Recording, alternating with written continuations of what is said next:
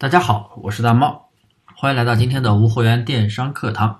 欢迎大家添加我的微信大猫五三八三啊，拼音大猫五三八三，大猫五三八三，欢迎咨询交流。今天给大家带来的这样的一个内容啊，就是咱们做无货源店群的时候，很多朋友都有这样的一个思路，甚至是操作过这样的一个思路，就是前期。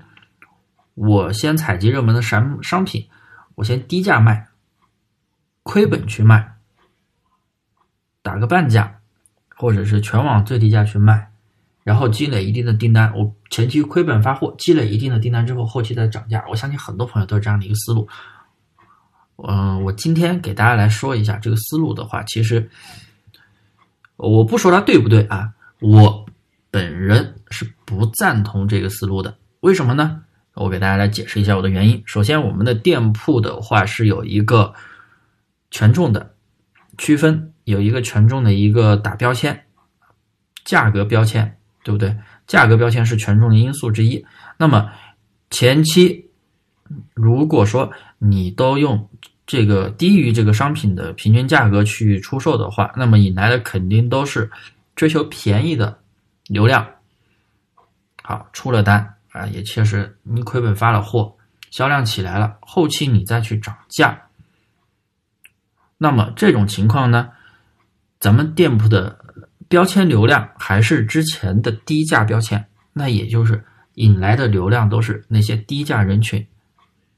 那么，当你涨价之后，你觉得那些低价人群会去转化吗？我相信几率是很小很小的，对不对？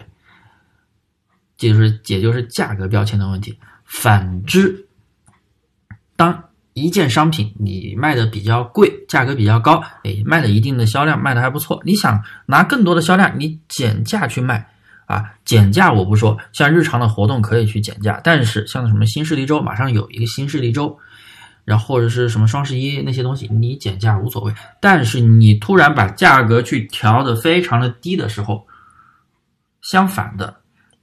也可能，也可能你销量没有高价的时候好，为什么呢？有的人会问，哎，我卖便宜了，怎么销量还上不去了呢？那是因为，当你的价格一直卖的比较高的时候，转化比较好的时候，引来的人群都是追求高质量、高消费层级的那个那一群流量，那一那个层次的流量。那么，当你的商品价格，变低之后，店铺它本身匹配的是高消费层级的流量，他不会去买便宜的东西。他要是去买便宜的东西，他根本就不会进你的店，直接就在别人店里拍了。他为什么还会进你店呢？是不是？所以啊，就是说，不管说你把你的高价的商品有没有人买，低价的商品有没有人买，高价的它一定有对应的一群流量层级。低价的也会有对应的流量层级，不是说便宜就有人买，就一定会哇，大家都喜欢便宜的东西，不会这样。我相信听听到我这篇课程的朋友也一定有，平时买衣服、买鞋子、包包，肯定会追求高质量的，肯定有啊。当然也有比较喜欢性价比的啊，就买个样子、买个外观，用坏了就换的，也肯定也有这样的朋友。所以不同的消费层级，我们。